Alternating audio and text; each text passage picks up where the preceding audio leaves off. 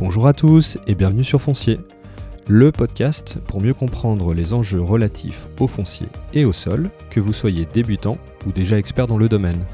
En attendant les premiers épisodes en format interview, où je recevrai des spécialistes du foncier et des sols, je vous propose un premier épisode dans un format un peu différent. Je souhaite aujourd'hui vous parler d'un événement qui a eu lieu les jeudis 6 et vendredi 7 octobre 2022 à Nancy. Il s'agit des Assises nationales du foncier et des territoires, ou ANFT pour faire plus court. Les événements qui portent spécifiquement sur le foncier ne sont pas très nombreux. Dans ce podcast, je vous en parlerai dans le cadre des épisodes dédiés aux actualités. D'ici à fin novembre 2022, notons tout de même les quelques événements suivants qui auront lieu à Paris. Tout d'abord, mardi 11 octobre 2022, les entretiens du cadre de ville, avec au programme 12 focus ateliers sur les grands enjeux de la production de la ville, avec la présentation de 38 projets urbains. Le sol et les questions foncières seront évidemment centrales. Le mercredi 12 octobre 2022 aura lieu le CIATI pour Sommet, Immobilier, Aménagement des territoires et Innovation.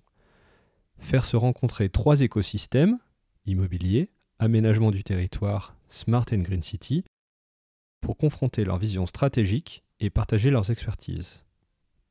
Le mardi 8 et mercredi 9 novembre 2022, le salon Rent pour Real Estate New Technologies où seront présents les éditeurs de logiciels dédiés à la prospection et au développement foncier. Enfin, du mardi 22 au jeudi 24 novembre 2022, le congrès et salon des maires et des collectivités locales, où la question de la frugalité foncière aura certainement une place au cœur des nombreux débats d'actualité. J'en oublie certainement, et de très beaux événements auront également lieu d'ici fin décembre, mais revenons-en aux Assises nationales du foncier des territoires. Pour vous présenter cet événement, je vais répondre à quelques questions. N'hésitez pas à me faire part de vos questions en commentaire du podcast sur votre plateforme d'écoute préférée ou directement dans l'onglet Contact sur le site podcast.fr.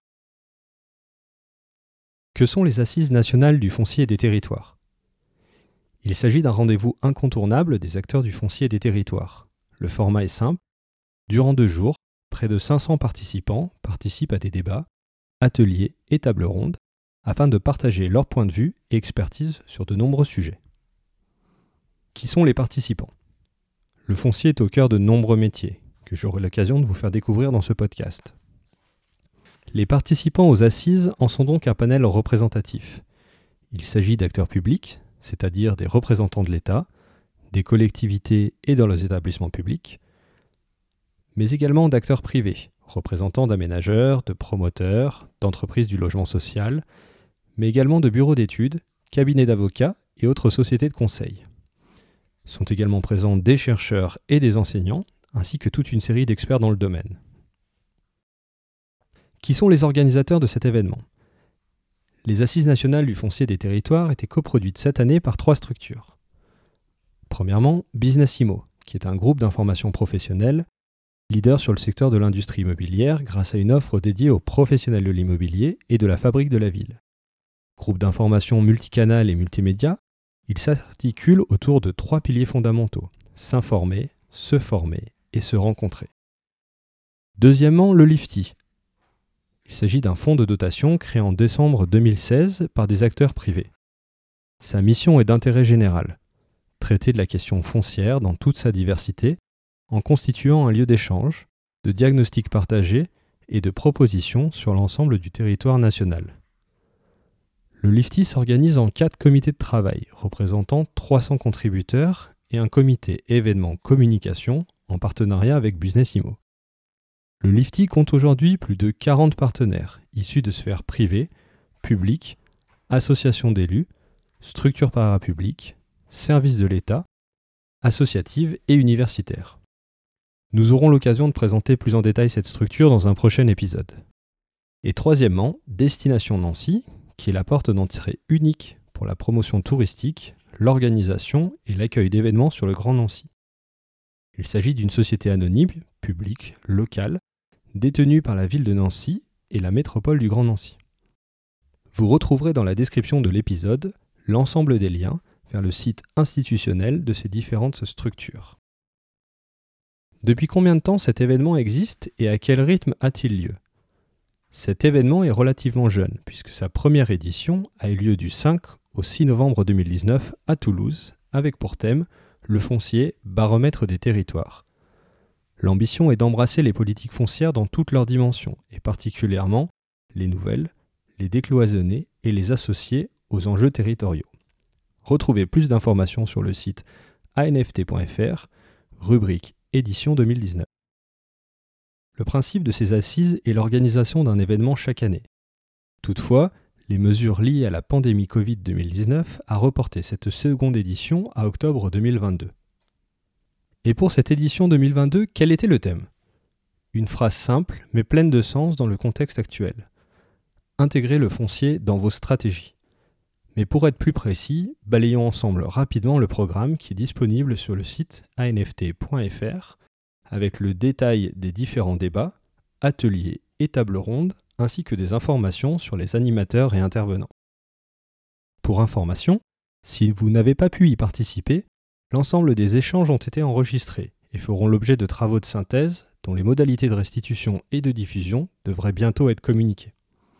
Mais sans plus attendre, plongeons-nous dans le programme de la première journée, qui s'organisait autour de 11 parcours. Premier parcours, un atelier à la ville entre exclusion et désamour. Deuxième parcours, faire face à l'artificialisation. Troisième parcours, construire une France productive et industrielle. Quatrième parcours, le changement climatique bouleverse le monde du foncier. Cinquième parcours, un foncier de qualité pour une nouvelle agriculture. Sixième parcours, mobiliser le gisement du renouvellement urbain. Septième parcours, prendre enfin en compte la biodiversité en impératif foncier. Huitième parcours, les fonciers déclassés interrogent le modèle de croissance urbaine. Neuvième parcours, la propriété foncière, une question d'actualité. Dixième parcours, promouvoir les coopérations territoriales. Et enfin, onzième parcours, fiscalité locale et financement des collectivités territoriales face à la sobriété foncière. Pour ma part, j'ai pu intervenir sur la question de l'inventaire des friches urbanisées en présentant mon expérience à partir de données économiques en open data qui permettent d'identifier, à travers un faisceau d'indices, les adresses présentant des sites potentiellement vacants. Mais également de participer à deux débats très intéressants sur d'abord le foncier entre patrimoine et plus-value et enfin, prendre enfin en compte les sols dans les projets de territoire. Que ce soit en matière de création de valeur autour du foncier ou de l'intégration des sols dans les projets de territoire, la richesse des échanges et la constitution progressive d'une culture commune autour des notions de foncier et de sol m'ont rendu confiant dans notre capacité collective à mieux intégrer le foncier dans les stratégies et projets que nous portons. Lors de la seconde journée, deux tables rondes ont été organisées.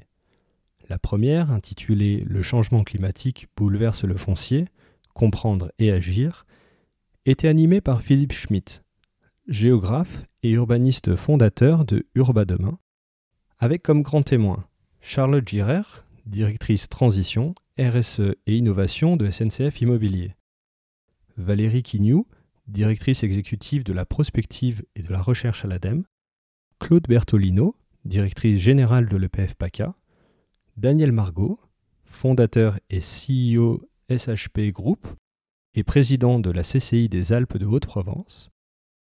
Et enfin, Philippe Rémignon, président du directoire de Villogia. La seconde table ronde était intitulée Élaborer collectivement une vision foncière cohérente. Celle-ci était animée par Jean Dumonteil, secrétaire général de Global Local Forum et essayiste.